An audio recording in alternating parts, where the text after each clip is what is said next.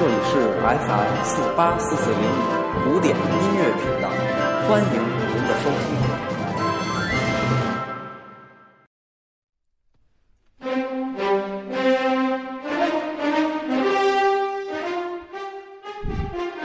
Hello，大家好，欢迎收听音乐日日谈，我是西已成空。今天是二零一四年六月九日，星期一。今天为大家来讲一讲电声魔术。当你从立体声录音机中听到音质完美的流行音乐时，大概总以为是歌唱家或演奏家的高超艺术技巧所致吧。其实，并不尽然。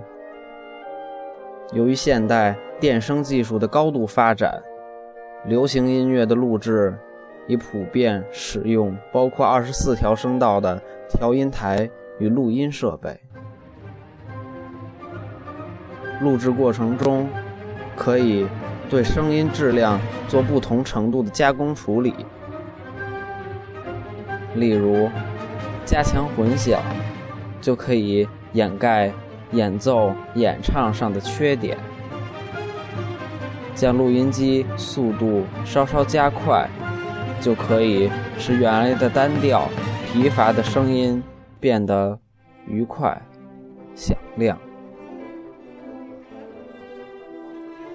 由于每一件乐器与人声可以单独录制，再合成，不准的音或唱错的音可以轻易地抹掉、重录，或用其他录音代替。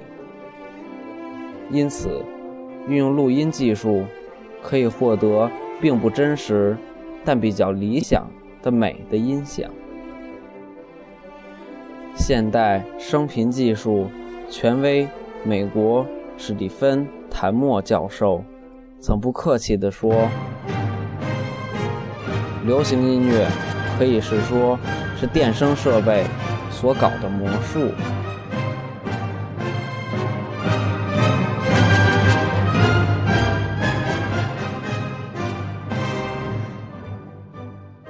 美国的声音魔术技术水平。历来堪称世界之冠，用录音技术，甚至可以将任何一个毫无音乐才能的人培养为歌星。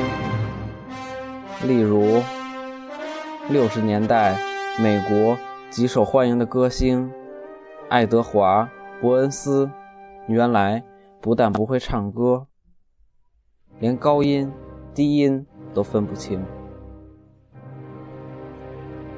但是，由于形象上符合摇摆舞歌手的要求，而被华纳兄弟唱片公司制片负责人看中。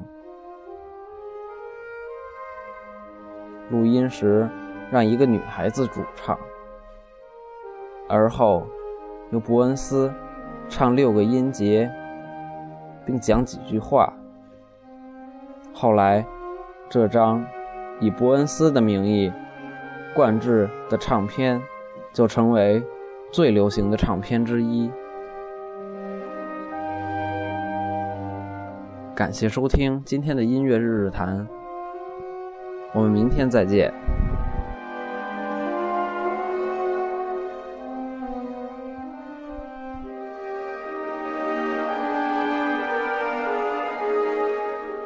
祝大家有个好心情。